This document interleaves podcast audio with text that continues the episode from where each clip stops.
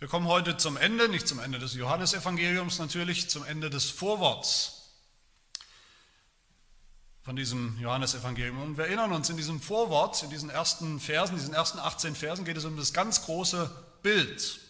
Wer ist dieser Jesus, den wir kennen als Baby, als gerade Geborenen, woran wir an Weihnachten besonders gedacht haben, den wir auch kennen als den Erwachsenen, der auftritt in dem ganzen Evangelium, Johannes Evangelium, ja auftreten wird, der allem Anschein nach ein ganz normaler Mensch war, wie jeder andere Mensch auch, der geredet hat, der Dinge getan hat. Und Johannes, der, der Verfasser des, des Johannesevangeliums, der will von Anfang an deutlich machen in seinem Evangelium, Jesus, dieser Jesus, um den es geht, der hat eine Vorgeschichte. Der hat eine sehr, sehr lange Vorgeschichte. Bevor er gekommen ist, bevor er als Mensch geboren wurde, bevor er als Mensch aufgetreten ist und getan hat, was er dann tut, war er schon immer. Weil er niemand anderes ist als der Sohn Gottes und als der Erlöser, der Erlöser der Menschheit, den Gott schon immer angekündigt hat von Anfang an. Das ist vielleicht was, über das wir nicht oft genug, nicht annähernd oft genug nachdenken. Jesus Christus, die Person, um die es geht, im christlichen Glauben, der im Mittelpunkt steht unseres Glaubens, unseres Bekenntnisses, als er gekommen ist, als Jesus gekommen ist vor 2000 Jahren, als er geboren wurde, da ist dieser Jesus nicht plötzlich irgendwie aus dem Himmel gefallen, wie viele Menschen denken. Plötzlich war er da, große Überraschung. Natürlich stimmt es gewissermaßen, eben war er noch nicht da, auf der Welt und dann wurde er geboren, an Weihnachten sozusagen, als Baby. Natürlich war das auch mit Überraschung verbunden, mit einem Überraschungsmoment. Natürlich war das auch ein Wunder, weil Jesus ja von einer Jungfrau geboren wurde, von Maria, also ohne leiblichen Vater, ohne das, was wir normal kennen als normalen Weg der, der Zeugung und der, der Entstehung eines Menschen, eines Babys. Aber trotzdem ist Jesus eben nicht aus dem Himmel gefallen, und schon gar nicht ist Jesus plötzlich und überraschend gekommen. Jesus ist alles andere als plötzlich gekommen, alles andere als unvorbereitet gekommen. Die ganze Welt war ausreichend vorbereitet auf sein Kommen. Gott selber hat die ganze Welt vorbereitet auf sein Kommen. Vor der Geburt Jesu standen, das kennen wir, vor jeder Geburt eines Kindes, eines Babys stehen immerhin neun Monate, neun Monate der Vorbereitung sozusagen, neun Monate der Schwangerschaft, in der, so lesen wir es in den Evangelien, ja viele Menschen schon wussten, was da kommen wird in neun Monaten. Immerhin, neun Monate Vorbereitung. Dass jetzt bald, in ein paar Monaten, kein geringerer als der Messias, als der Erlöser der Welt, geboren wird und dann da sein wird. Neun Monate, in denen immer, immer wieder Gott selber deutlich gemacht hat, wer da kommen wird. Durch seine Engel zum Beispiel. Immer wieder sind Engel aufgetreten, haben gesagt, ganz unversteckt, unverblümt und deutlich gesagt, was jetzt bald in ein paar Monaten passieren wird. Aber selbst diese neun Monate waren natürlich nur ein, ein Tropfen auf den heißen Stein im Vergleich mit der eigentlichen Vorbereitungszeit auf das Kommen Jesu, nämlich das ganze Alte Testament mit seiner ganzen Geschichte, das Alte Testament, das Jahrhunderte anderthalb Jahrtausende mindestens überspannt in seiner Geschichte. Das war alles Vorbereitungszeit auf Jesus Christus. Eine Zeit, in der Gott immer wieder gesagt hat, ganz deutlich gesagt hat, was für ein Messias kommen wird, wie er sein wird, was genau die Zeichen sein werden, dass er kommt und dass er da ist, dass er es ist. wenn wir uns mal fragen, wann hat denn Gott angefangen, die Geburt des Messias anzukündigen. Nicht kurz vor knapp, nicht kurz vor seiner Geburt, vor seinem Kommen, sondern schon eigentlich unmittelbar nach dem Sündenfall. Zu Adam und Eva hat er gesagt, eines Tages wird einer kommen, wird einer geboren werden, ein Kind geboren werden, ein Same geboren werden und der wird die Schlange, das Böse, ihre Nachkommen ausrotten. Und so ist das ganze Alte Testament eigentlich eine riesige, groß angelegte Ankündigung von diesem Zeitpunkt, von diesem Moment, wo all das Wirklichkeit werden wird. Und wie hat das Alte Testament Jesus vorbereitet? Konkret, dass wir erkennen, dass jeder erkennen kann, dass er derjenige ist, dass er da ist. Was sind die zwei großen Teile des Alten Testaments? Die zwei ganz großen Elemente oder Teile des Alten Testaments, die uns immer schon gesagt haben, was für ein Erlöser kommen wird. Der erste große Teil des Alten Testaments, das ist das Gesetz. Die Gebote, die Gott gegeben hat, vor allem durch Mose, die fünf Bücher Mose, das nennen wir kurz das Gesetz, das ist das Gesetz. Ein großer Teil des Alten Testaments ist das Gesetz. Und der zweite große Teil des Alten Testaments, was ist das? Das sind die Propheten. Und das Gesetz und die Propheten, das hören wir immer wieder als Kurzformel in der Bibel, das ist eigentlich die Kurzformel für das ganze Alte Testament, für die ganze Geschichte, die Gott geschrieben hat mit dem Alten Testament. Das Gesetz hat uns immer schon gezeigt, was für ein Erlöser kommen muss. Und die Propheten haben uns immer wieder vorher gesagt, wie und wann, unter welchen Umständen er kommen wird. Das Gesetz und die Propheten zusammen haben eindeutig klar gemacht, was für ein Erlöser kommen wird. Und in unserem Text hier, da haben wir das zusammengefasst, mit, mit, eigentlich mit wenigen Worten. Und das, was Johannes hier sagt, das klingt vielleicht erstmal kompliziert, aber das ist gar nicht so kompliziert, was er sagt. Hier hören wir, als Jesus geboren wurde, in dem Moment, als er kam, als er Mensch wurde, da hat er all das erfüllt, was das Gesetz über ihn gesagt hat schon immer und was die Propheten über ihn gesagt haben.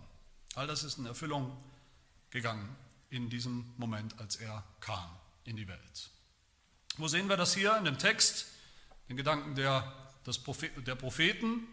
Das sehen wir in der Person Johannes des Täufers.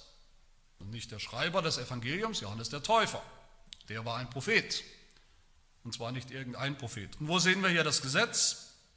In diesem Text, wir sehen das Gesetz in der Person des Mose, der hier erwähnt wird. Und das sind auch meine zwei Punkte heute. Jesus ist besser als die Propheten, ist der erste Punkt, und Jesus ist besser als das Gesetz.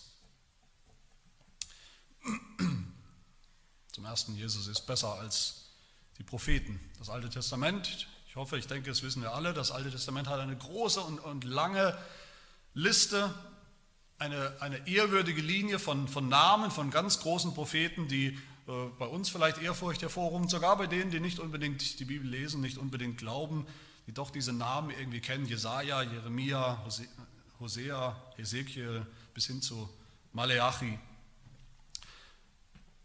Das sind die Propheten. Aber diese Linie der Propheten, die fängt eigentlich schon an bei Mose. Mose, den verbinden wir mit dem Gesetz, dazu werden wir gleich kommen, wie gesagt. Aber Fakt ist, Mose war auch schon ein Prophet. Und nicht nur irgendeiner. Als Mose gestorben ist, in seinem Nachruf sozusagen, bei seinem Tod in Deuteronomium 34, da heißt es, es stand aber in Israel kein Prophet mehr auf wie Mose, den der Herr kannte von Angesicht zu Angesicht, in all den Zeichen und Wundern, zu denen der Herr ihn gesandt hatte, dass er sie im Land Ägypten tun sollte, an dem Pharao und an allen seinen Knechten und an seinem ganzen Land. Und in all den gewaltigen Handlungen und all den großen und furchtgebietenden Taten, die Mose vollbrachte, vor den Augen von ganz Israel. Als Prophet hat er das getan. Mose war ein ein, ein großer Prophet, ein besonderer Prophet. Aber natürlich nicht der letzte Prophet. Gott hat immer gesagt, es kommen noch viele, viele andere nach Mose. Und am Ende wird sogar ein, ein endgültiger, ein letzter Prophet kommen und das ist der Messias selbst. So hat Gott gesagt in Deuteronomium 18, Vers 18 zu Mose, ich will ihnen, also dem Volk Gottes, ich will ihnen einen Propheten, wie du es bist, Mose, aus der Mitte ihrer Brüder erwecken und meine Worte in seinen Mund legen. Der soll alles zu ihnen, zu ihnen reden, was ich ihm gebieten werde. Da spricht Gott zu Mose, dem Propheten, aber er spricht vom letzten Propheten. Und so finden wir von Mose bis, bis Maleachi, bis zum Ende des Alten Testaments eine, eine einen, eine ununterbrochene Linie von Propheten. Und was haben die Propheten eigentlich getan? Wozu waren Propheten eigentlich da? Was war ihre Aufgabe? Wofür hat Gott sie gebraucht? Die Propheten waren Zeugen, sie waren Hinweisschilder auf den Messias, auf den Erlöser. Gott hat sie immer gebraucht als sein Mundstück, als sein Megafon, um ganz deutlich zu sagen, was für ein Messias kommen wird. Die Propheten haben immer geschaut in die Zukunft Sie haben immer von der Zukunft gesprochen, wenn der Messias kommen wird. Und wenn der Messias kommen wird, dann kommt die Gnade, dann kommt ein, ein Reich der Gnade, ein Gnadenreich, dann kommt das Himmelreich. Dann wird das Himmelreich anbrechen auf, auf der Erde. Die Propheten haben viel gesagt, aber am Ende hatten sie eigentlich alle nur eine einzige Botschaft, nämlich es kommt noch einer, es kommt ein späterer Prophet. Der ist es, auf den wir warten. Mit ihm kommt endlich das Heil, kommt endlich Gottes Gnade zu uns, zu den Menschen. Und dann, nach dem letzten Propheten, nach Malachi, nach dem Ende des Alten Testaments, könnte man sagen, da war plötzlich eine Stille, eine Stille von ungefähr 400 Jahren, 400 Jahren, in denen Gott nicht geredet hat, in denen es keine Propheten gab, von denen wir wissen, bis zu Johannes dem Täufer, von dem hier die Rede ist. Und obwohl er hier im Neuen Testament auftaucht, am Anfang des Johannesevangeliums, ist er eigentlich der letzte dieser Linie, der letzte dieser alttestamentlichen Propheten, der letzte, der in die Zukunft geschaut hat, der letzte Wegbereiter und Vorbereiter, bevor der Messias gekommen ist. Woher wissen wir, dass Johannes der Täufer auch so ein Prophet war? Wir wissen das von Jesus selbst. In Matthäus 11, da spricht Jesus mit den ganzen Nachfolgern von Johannes dem Täufer. Johannes der Täufer war so anziehend, magnetisch anziehend, erfolgreich könnte man sagen in seinem Dienst, dass er regelrechte Fans hatte, Menschen, die ihm hinterhergelaufen sind, die mit ihm in die Wüste gezogen sind, um zu hören und zu sehen, was da vor sich geht. Und Jesus hat diese Nachfolger des Johannes zur Rede gestellt und hat sie gefragt in Matthäus 11, was seid ihr in die Wüste hinausgegangen zu sehen? Ein Rohr, das vom Wind bewegt wird? Oder was seid ihr hinausgegangen zu sehen? Einen Menschen mit weichen Kleidern bekleidet? Siehe, die, welche weiche Kleider tragen, sind in den Häusern der Könige. Oder was seid ihr hinausgegangen zu sehen? Einen Propheten? Ja, ich sage euch, einen, der mehr ist als ein Prophet. Denn dieser ist, von dem geschrieben steht, siehe, ich sende meinen Boten vor deinem Angesicht her, der deinen Weg vor dir bereiten soll. Wahrlich, ich sage euch, unter denen, die von Frauen geboren sind, ist kein größerer aufgetreten als Johannes der Täufer. Doch der Kleinste im Reich der Himmel ist größer als er. Denn alle Propheten und das Gesetz haben geweissagt bis hin zu Johannes. Alle Propheten haben geweissagt bis hin zu Johannes. Dieser Johannes der Täufer war ohne, ohne jeden Zweifel, war ja auch ein Prophet und zwar der allerletzte und der allergrößte. Das letzte Kapitel der Propheten, bevor Jesus kam. Und als er dann kam, dieser Johannes, was hat er getan? Das, was jeder ordentliche Prophet tut. Er war ein Zeuge. Das heißt hier in Vers 15, Johannes legte Zeugnis ab von ihm, von dem Messias. Genau das haben die Propheten, wie gesagt, immer schon getan. Sie waren Zeugen das hat Johannes auch getan. Wir haben das schon gehört in früheren Versen, in Versen 6 bis 8, wo es heißt, es war ein Mensch von Gott gesandt, sein Name war Johannes, derselbe Johannes. Dieser kam zum Zeugnis, um von dem Licht Zeug, Zeugnis zu geben. Nicht er war das Licht, sondern er sollte Zeugnis geben von dem Licht. Und das ist der Inbegriff eines Propheten. Er gibt Zeugnis. Und zu reden war natürlich seine zweite Aufgabe. Die Propheten haben geredet. Auch das sehen wir hier. Hier heißt es, Johannes rief und sprach, dieser ist es. Er hat gerufen, er war diese Stimme eines Rufenden. Die Stimme eines Rufenden, das sind die Propheten gewesen. Sie waren diese Rufer, diese Sprachrohre Gottes. Und so, so geht in, diesem, in Johannes in Erfüllung das, was wir am Ende des Alten Testaments hören, 400 Jahre vorher, was Gott versprochen hat. Malachi Kapitel 3, siehe, ich sende meinen Boten, der vor mir her den Weg bereiten soll, und plötzlich wird zu seinem Tempel kommen der Herr, den ihr sucht. Und der Bote des Bundes, den ihr begehrt, siehe, er kommt. Er kommt dann, wenn Johannes der Täufer fertig ist mit seinem Dienst und seinem Zeugnis. Johannes hatte als Prophet die einzigartige Aufgabe, wie kein anderer Prophet vor ihm, konnte er und sollte er und musste er und durfte er mit seinem eigenen Zeigefinger auf den konkreten Menschen zeigen, den es immer schon ging. Und das hat er getan. Er hat gesagt, dieser ist es. Und den ging es schon immer bei allen Propheten vom Anfang bis zum Ende. Die Wartezeit ist vorbei, die Vorbereitungszeit ist vorbei, alles ist jetzt da, alles ist jetzt erfüllt, was Gott über so lange Zeit angekündigt und versprochen hat durch seine Propheten. Das sehen wir in Vers 16, wo es heißt, aus seiner Fülle haben wir alle empfangen Gnade um Gnade. Die Propheten haben immer von dieser Gnade gesprochen, von einer zukünftigen Gnade gesprochen. Aber Johannes sagt, jetzt ist es da. Jetzt ist diese Gnade da. Jetzt haben wir sie empfangen. Sie ist jetzt greifbar. Sie ist unter uns, sie ist da. Aber mit Johannes als, als letzten großen Propheten, da ist auch plötzlich alles anders. Johannes kehrt irgendwie alles um. Bisher, wie gesagt, haben alle Propheten in die Zukunft geschaut, von der Zukunft gesprochen, dem zukünftigen Messias. Aber was sagt Johannes hier? Was ist seine Botschaft? Er sagt, dieser war es, von dem ich sagte, der nach mir ist, der nach mir kommt, ist vor mir gewesen. Denn er war eher als ich. Johannes schaut in die Vergangenheit. Er sagt, ja, Jesus ist nach mir geboren, ein paar Monate nach Johannes dem Täufer ist Jesus erst geboren. Jesus hat später angefangen zu reden, zu predigen, seinen Dienst begonnen. Nach dem Kalender stimmt das, aber in Wirklichkeit ist Jesus der allererste.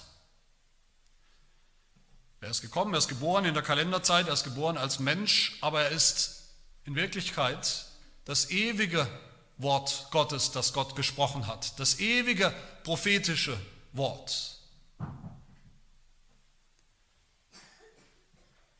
Jesus selber bestätigt das dann später in Johannes 8, wo die Juden zu Jesus sagen, in meinen eigenen Worten, was willst du uns eigentlich schon sagen? Was hast du uns zu sagen? Wir haben doch Abraham zum Vater. Abraham ist doch viel, viel früher als du. Du bist, wer bist du? Du bist nur ein, ein Newcomer der irgendetwas Neues sagen, irgendwas Neues bringen will. Und was sagt Jesus zu ihnen? Jesus sagt Worte zu ihnen, die sie sicherlich aus den Socken gehauen haben, die auch uns eigentlich aus den Socken hauen müssten. Johannes 8, Vers 58 sagt Jesus, wahrlich, wahrlich, ich sage euch, ehe Abraham war, bin ich. Nicht war ich, sondern bin ich. Schon bevor Abraham war, bin ich. Warum? Weil ich immer schon bin. Weil ich der Ich bin bin. Der ewige Sohn Gottes.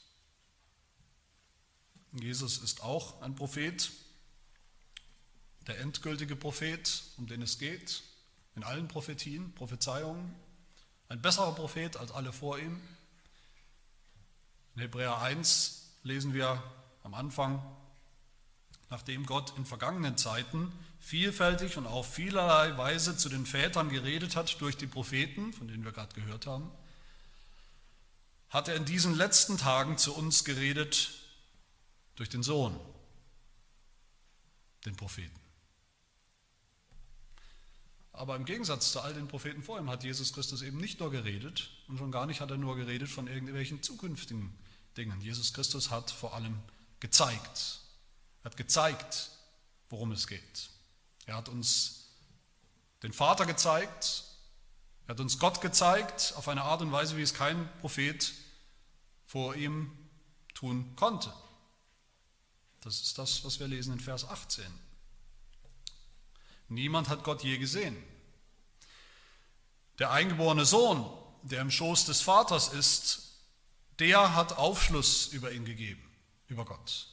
Als letzter und größter und bester Prophet hat er das getan. Jesus allein hat von dem gesprochen, was er selbst gesehen hat, was er selbst erlebt hat, an der Seite des Vaters, in Ewigkeit schon. Jesus selbst hat uns den Gott, den er selbst gesehen hat, den er kennt, gezeigt. Gottes Wesen, Gottes Herz, Gottes Plan.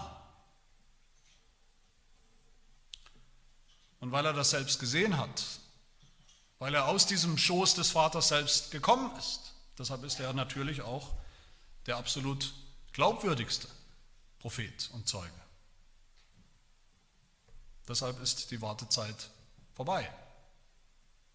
Das in die Zukunft schauen der Propheten. Alles, was Gott jemals versprochen hat, ist jetzt da in diesem Jesus Christus. Die Gnade, die Gott versprochen hat über so lange Zeit, sie ist jetzt da. Aus seiner Fülle haben wir alle empfangen, empfangen. Jetzt schon. Gnade um Gnade. Aber Jesus ist nicht nur die Erfüllung von allen Prophezeiungen, er ist nicht nur das Ziel, er ist nicht nur der, der oberste Prophet, in dem die Gnade jetzt endlich gekommen ist. Er erfüllt auch, wie gesagt, den zweiten großen Teil des Alten Testaments und das ist das Gesetz. Das ist mein zweiter Punkt. Jesus ist besser als Mose, besser als das Gesetz. Vers 16. Aus seiner Fülle haben wir alle empfangen Gnade um Gnade. Ich denke, wir kennen alle diesen Vers, aber die Frage ist, ob wir wissen, was das eigentlich bedeutet. Gnade um Gnade. Was bedeutet das? Ich glaube, viele denken, vielleicht äh, einige von euch auch, das bedeutet, Gnade um Gnade bedeutet ja immer mehr Gnade. Aber in Wirklichkeit steht hier wörtlich, aus seiner Fülle haben wir empfangen Gnade anstatt Gnade. Man könnte auch sagen, haben wir jetzt empfangen eine bessere, eine andere, eine bessere, eine viel bessere Gnade. Nämlich volle Gnade, reine Gnade, echte, tatsächliche, greifbare Gnade. Gnade in der Tat, Gnade in Person. Und dann sagt uns Johannes, was er damit meint. Er erinnert uns nämlich an das Alte Testament, er erinnert uns an den, an den Kontrast zwischen dem Gesetz im Alten Testament und der Gnade. Vers 17. Denn das Gesetz wurde durch Mose gegeben. Die Gnade und die Wahrheit aber im Gegensatz, die ist durch Jesus Christus geworden. Was meinen wir mit dem Gesetz? Was meint Johannes mit dem Gesetz? Das Gesetz sind, wie gesagt, vor allem die fünf Bücher Mose mit den vielen Geboten, mit den zehn Geboten natürlich und vielen anderen Geboten und Vorschriften und, und Reinheitsvorschriften und, und Opfervorschriften, Gebote zum zum richtigen Gottesdienst, zur Anbetung Gottes, den Speisegeboten, den Vorschriften der Reinigung, rechtlichen Geboten und Vorschriften und so weiter und so fort. Das Gesetz sind die zehn Gebote, die Gott seinem Volk gegeben hat durch Mose. Erinnern uns an das Buch Exodus. Das Gesetz, das ist auch der Bund vom Berg Sinai, den Gott durch Mose mit seinem Volk geschlossen hat. Und dieser Bund wo das Gesetz so ein wichtiger Bestandteil ist, dieser Bund mit Israel, der war ja nicht ohne Gnade, wie man denken könnte, wie fälschlicherweise viele, auch viele Christen denken.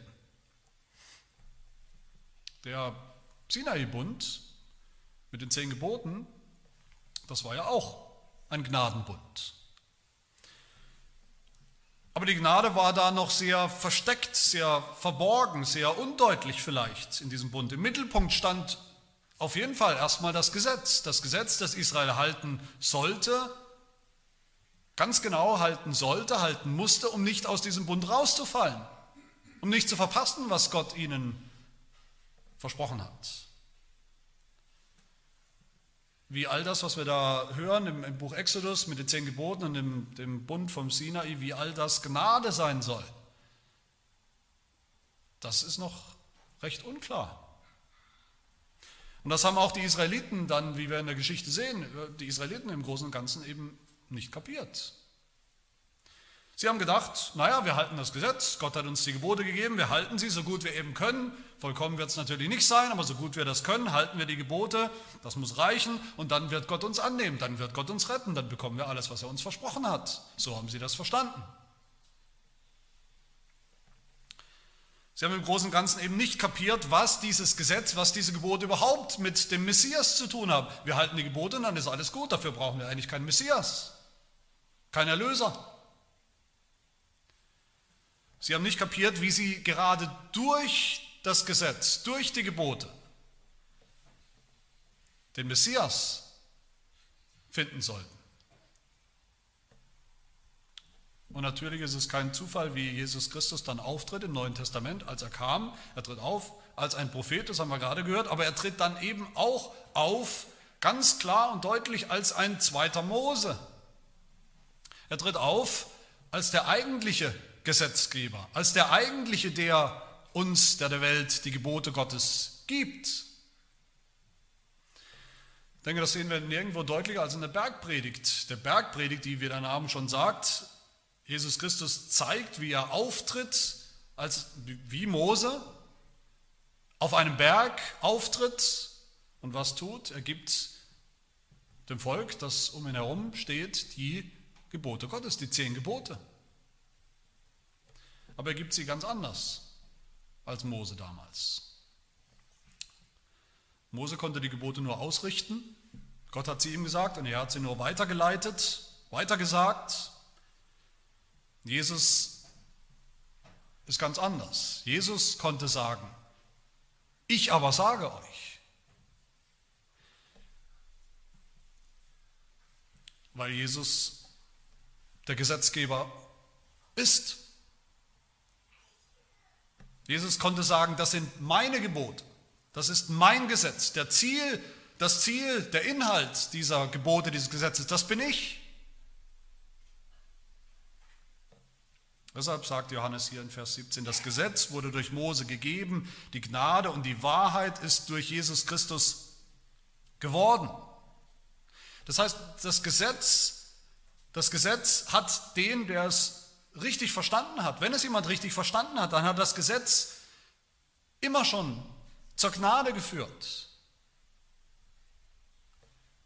Das Gesetz, die Gebote haben Sünder immer schon zur Verzweiflung geführt, weil wir es nicht halten. Das Gesetz hat uns immer schon unsere Sünde gezeigt, auch dem Volk Israel. Und das Gesetz hat uns auch immer schon, wenn wir es richtig verstanden haben, immer schon hoffen lassen, hoffen lassen auf Gnade, hoffen lassen, dass Gott gnädig sein wird, trotz seines Gesetzes. Aber wie wie finden wir Gnade im Gesetz? Wie finden wir Gnade durch das Gesetz? Wie kann das sein? Die Gnade hat einen Namen. Die Gnade heißt Jesus Christus. In ihm ist die Gnade geworden, sagt Johannes. Geworden. In ihm persönlich. Und wie? Wie ist die Gnade gekommen? Wie ist die Gnade geworden in Jesus Christus, indem er gekommen ist und das Gesetz erfüllt hat? Vollkommen, perfekt bis, bis zum kleinsten i-Tüpfelchen. Jeden Anspruch, jede Vorschrift des Gesetzes hat er so restlos und perfekt, vollkommen erfüllt, dass wir es nicht mehr müssen, was wir gar nicht mehr können. Indem er gekommen ist, die Ansprüche des Gesetzes, die Verdammnis, den Fluch des Gesetzes, die Anklage des Gesetzes, das wir nicht halten auf sich genommen hat, indem er den, den Tod eines Gesetzesbrechers gestorben ist und indem er selbst das Gesetz zum Ziel gebracht hat, wofür es immer schon da war. Das Ziel des Gesetzes, so komisch sich das anhört, aber das Ziel des Gesetzes war immer schon Gnade, im Gnadenbund. Und diese Gnade heißt Jesus Christus. So schreibt es der Apostel Paulus in Römer 10. Was heißt, denn Christus ist das Ende, wörtlich das Ziel des Gesetzes zur Gerechtigkeit für jeden, der glaubt. Und dann beschreibt Paulus im Römerbrief weiter in den nächsten Versen diesen selben Kontrast, den wir gerade auch hier bei Johannes gehört haben, den Kontrast zwischen Gesetz und Gnade. Er sagt weiter, Mose beschreibt nämlich die Gerechtigkeit, die aus dem Gesetz kommt. So, der Mensch, der diese Dinge tut, wird durch sie leben, wenn er sie tut. Aber die Gerechtigkeit aus Glauben redet anders, nämlich was sagt sie? Was sagt die Gerechtigkeit aus Glauben? Das Wort ist dir nahe in deinem Mund und in deinem Herzen. Dies ist das Wort des Glaubens, das wir verkündigen. Denn wenn du mit deinem Mund Jesus als den Herrn bekennst und in deinem Herzen glaubst, dass Gott ihn aus den Toten auferweckt hat, so wirst du gerettet. Wer an Jesus glaubt, dass er die Erfüllung des Gesetzes, das Ziel des Gesetzes. Der ist gerecht, auch wenn er nicht die Gebote gehalten hat, weil Jesus es getan hat. Ich hoffe, ihr versteht, was das bedeutet. Das bedeutet, dass Mose und Jesus nicht im Gegensatz stehen. Mose und Jesus stehen nicht im Gegensatz. Das Gesetz und Gnade stehen nicht im absoluten Gegensatz. Sie haben beide dasselbe Ziel. Gnade. Gott hat nicht zu Mose gesagt, als er ihm die zehn Gebote gegeben hat, ich gebe dir das Gesetz, weil du gehorsam bist, sondern was hat Gott gesagt zu ihm in Exodus 33? Ich gebe dir diese Gebote für das Volk, weil du Gnade gefunden hast vor meinen Augen. Mose, das ganze Gesetz, hat auf Jesus hingewiesen, er war schon immer das Ziel. Jesus hat nicht, nie, nicht ein einziges Mal hat Jesus gesagt, ja, im Alten Testament, da war alles Gesetz, das verstehe ich. Natürlich konnte mich niemand erkennen im Alten Testament, im Gesetz, in all den Gesetzen. Das ist dagegen, genau das Gegenteil von dem, was ich bin. Jetzt bin ich da und jetzt ist endlich die Gnade da. Das hat Jesus nie gesagt. Jesus hat was gesagt in der Bergpredigt?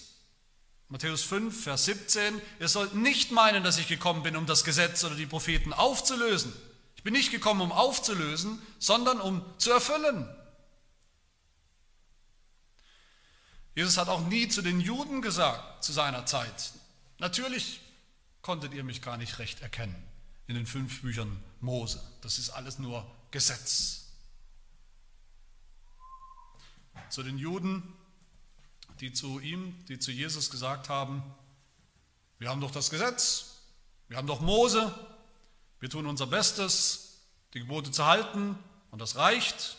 Wir brauchen dich nicht. Wir brauchen eigentlich keinen Erlöser. Wir haben alles, was wir brauchen. Was sagt Jesus zu ihnen in Johannes 5? Ihr erforscht die Schriften, das Alte Testament, weil ihr meint, in ihnen das ewige Leben zu haben. Und sie sind es, die Schriften des Alten Testaments, die von mir Zeugnis geben. Kein Gegensatz. Dann sagt Jesus weiter zu ihnen, zu den Juden, denkt nicht, dass ich euch bei dem Vater anklagen werde. Es ist einer, der euch anklagt. Mose, auf den ihr eure Hoffnung gesetzt habt. Denn wenn ihr Mose glauben würdet, so würdet ihr mir glauben. Denn von mir hat er geschrieben. Mose hat von Jesus geschrieben. Das Gesetz schreibt von Jesus, spricht von Jesus. Jesus ist das Ziel, er ist die Absicht des Gesetzes schon immer gewesen und er ist die Erfüllung des Gesetzes. Das Gesetz, das ist wie Paulus es sagt in Galater 3, das Gesetz ist unser Lehrmeister geworden, um uns zu Jesus Christus zu bringen, zu Jesus Christus zu treiben, in seine Arme zu treiben. Dafür ist das Gesetz da gewesen. So ist es gemeint, wenn Johannes hier schreibt in Vers 16, aus seiner Fülle haben wir alle empfangen Gnade um Gnade, Gnade anstatt Gnade, eine viel bessere, deutlichere, vollere Gnade, die Gnade des erfüllten Gesetzes, das wir nicht mehr erfüllen müssen, das uns nicht mehr anklagt, das uns nicht mehr verdammt und verflucht, sondern das uns jetzt zu Jesus führt, zu der Gnade in Person. Und auch diese Gnade hat uns Jesus Christus selbst gebracht, persönlich vom Vater. Vers 18. Niemand hat Gott je gesehen. Der eingeborene Sohn, der im Schoß des Vaters ist, der hat Aufschluss über ihn gegeben. Und was hat uns Jesus aufgeschlossen über den Vater? Was hat er uns gezeigt vom Vater? Dass Gott Gnade ist, dass Gott gnädig ist. Wenn wir uns erinnern nochmal den Vergleich mit Mose, was hat Mose gesehen von Gott?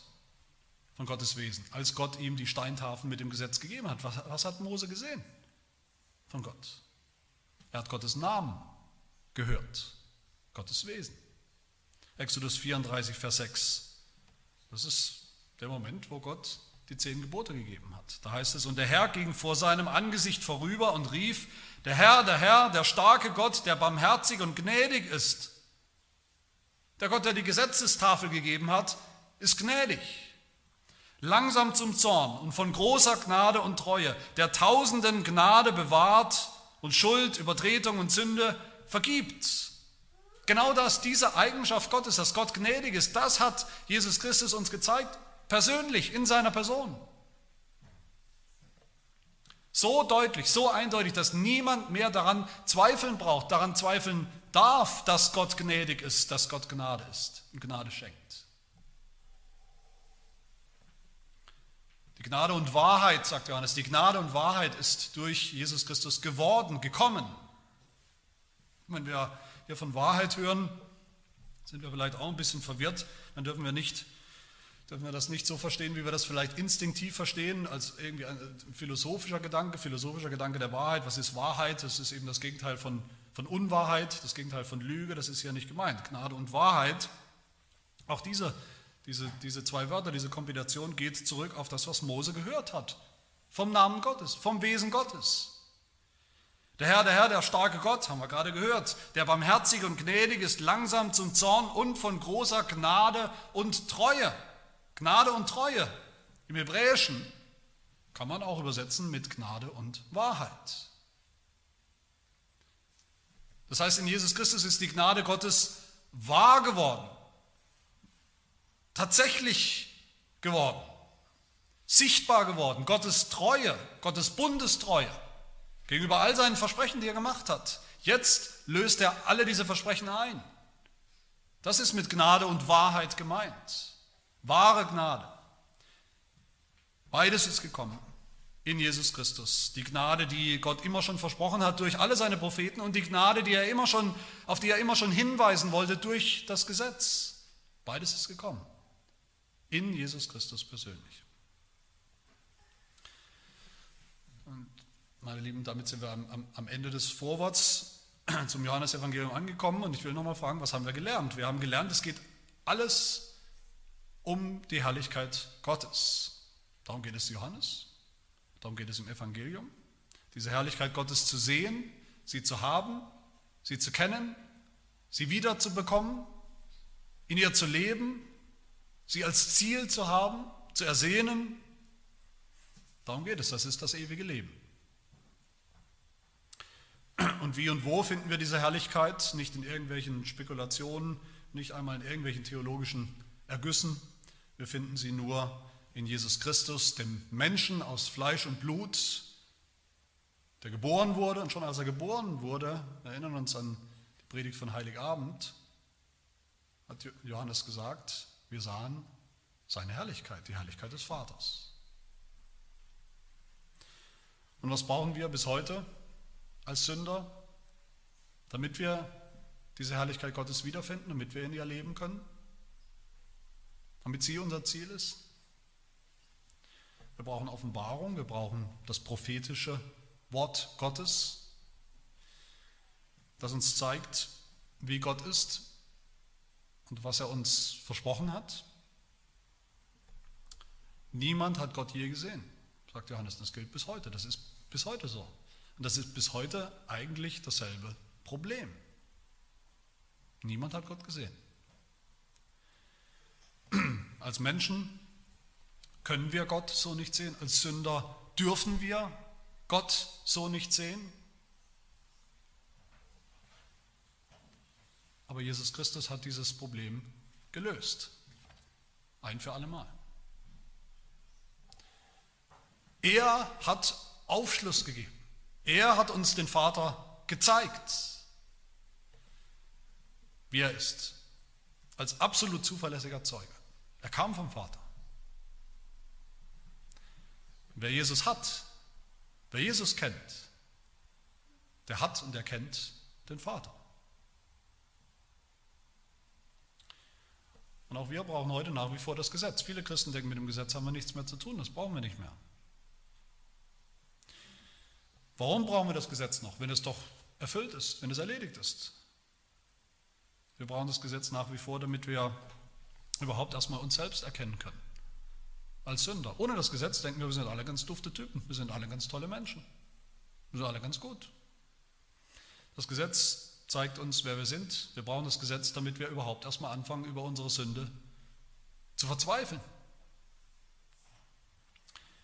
damit wir sehen, wie hoffnungslos es ist, wenn wir auf uns schauen, auf unser Tun schauen und dann meinen, das müsste irgendwie reichen, das, was wir tun, wenn wir uns anstrengen, dann müsste das reichen, damit wir mit Gott ins Reine kommen, damit Gott uns annimmt. Das Gesetz zeigt uns, dass das nicht so ist. Wir brauchen das Gesetz, wir brauchen das Gesetz mit seinem Absolutheitsanspruch, mit seinem Vollkommenheitsanspruch, der uns immer wieder konfrontiert und dann konfrontiert mit unserer Sünde. damit wir endlich erkennen, unsere mickrigen Werke, die sogenannten guten Taten, was das wirklich ist in den Augen Gottes, nämlich schmutzige, dreckige, blutgetränkte, alte Klamotten vor Gott. Und nicht mehr. Und wir brauchen das Gesetz dann vor allem, um zu begreifen, dass es immer schon von Jesus Christus gesprochen hat. Dem wahren Gesetzgeber, der gekommen ist, um sein eigenes Gesetz, um Gottes Gesetz und Gebot zu halten, zu erfüllen, für sich selbst und für uns und um unsere Strafe für das gebrochene Gesetz auf sich zu nehmen, zu ertragen, zu erleiden. Das Gesetz, das wir bis heute brechen, mit jeder einzelnen Sünde, die wir tun. In dem Moment, wo das passiert, wo wir Jesus erkennen, wo wir Jesus sehen, gerade im Gesetz und durch das Gesetz, da sehen wir, dass er uns wirklich Gnade gebracht hat. Dass er selbst Gnade ist. Dass in ihm alle Verheißungen Gottes durch die Propheten und durch das Gesetz, wie Paulus sagt, Ja und Amen sind. Alle wahr sind und alle erfüllt sind und alle da sind. Glaubst du an diesen Jesus Christus, den Sohn Gottes, der immer schon im Schoß des Vaters war, bei Gott war, wie Johannes schreibt, der besser ist als Johannes der Täufer, besser als der größte Prophet aller Zeiten, der die Erfüllung ist von allen Prophezeiungen? Glaubst du an den wahren Gesetzgeber, Jesus als Gesetzgeber, der besser ist als Mose, der besser ist als das Gesetz? Glaubst du an den, der Gnade anstatt Gnade gibt, eine vollere, echtere Gnade, eine bessere Gnade, als sie jemals irgendwo zu finden war? Hast du den erkannt, von dem Philippus später im Kapitel 1 im Johannesevangelium glaubt und, und bekennt, wir haben den gefunden, von welchem Mose im Gesetz und die Propheten geschrieben haben, Jesus, den Sohn Josefs von Nazareth. Wenn ja, dann darfst du auch nehmen, wie sie heißt, nehmen von seiner Fülle, schöpfen aus seiner Fülle. Dann darfst du mit beiden Händen sozusagen Gottes Gnade schöpfen, so viel Gnade, wie du jemals brauchen wirst in deinem ganzen Leben. In dem Leben hier und in dem Leben in Ewigkeit. Amen. Wir wollen beten. Wir danken dir, unser Vater im Himmel, dass du deinen Sohn gesandt hast, dass du mit ihm die Gnade nahe gebracht hast, die Gnade Wirklichkeit hast werden lassen, die Gnade, die du schon vor langer Zeit über Jahrhunderte versprochen hast durch die Propheten. Ja, dass du treu warst, dass du treu geblieben bist gegenüber deinem Versprechen, deinem Bundesversprechen. Und dass du uns in ihm die Gnade geschenkt hast, die das Gesetz uns nicht geben konnte, auf die das Gesetz uns aber immer schon hinweisen und, und führen sollte. Und Herr, so wollen wir ihn annehmen im Glauben, unseren Herrn Jesus Christus, den Gott, Menschen, wir wollen dankbar und mit Freude aus seiner Hand nehmen, Gnade über Gnade, die beste, wahre Gnade, die Gnade, die uns wirklich befreit von unserer Schuld, von der Schuld der Sünde, die Gnade, die uns recht macht vor dir, annehmbar macht vor dir, die Gnade, die uns das Leben schenkt, das ewige Leben. So hilf uns, Herr, immer darauf zu vertrauen, dass es nichts gibt in unserem Leben, für das wir nicht ausreichend Gnade finden können in seiner Fülle. Das bitten wir in Jesu Namen.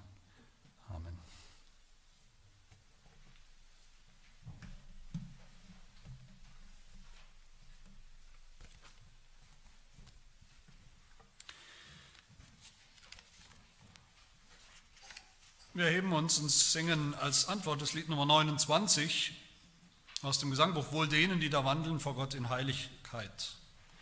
Nummer 29, die fünf Strophen.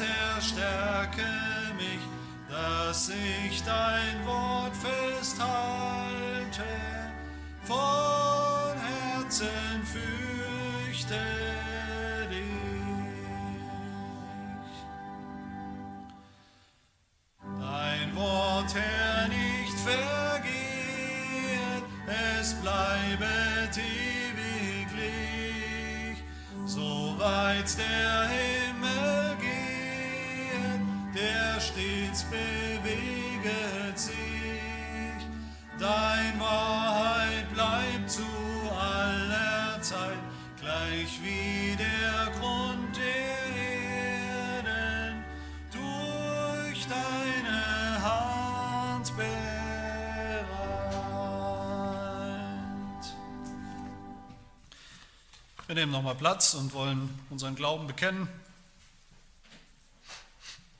mit Fragen aus dem Heidelberger Katechismus, den Fragen 15 bis 19 über Jesus Christus, unseren Mittler. Ich lese die Fragen und wir wollen gemeinsam bekennen mit den Antworten.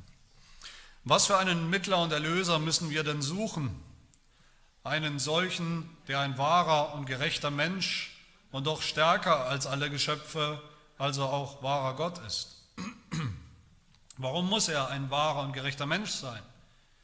Die Sünde wird von den Menschen begangen, darum verlangt Gottes Gerechtigkeit, dass ein Mensch für die Sünde bezahlt. Wer aber selbst ein Sünder ist, kann nicht für andere bezahlen. Warum muss er zugleich wahrer Gott sein? Nur wenn er zugleich wahrer Gott ist, kann ein Mensch die Last des Zornes Gottes ertragen und uns die Gerechtigkeit und das Leben erwerben und wiedergeben. Wer ist denn dieser Mittler, der zugleich wahrer Gott und ein wahrer gerechter Mensch ist? Unser Herr Jesus Christus, der uns zur vollkommenen Erlösung und Gerechtigkeit geschenkt ist. Woher weißt du das? Aus dem heiligen Evangelium.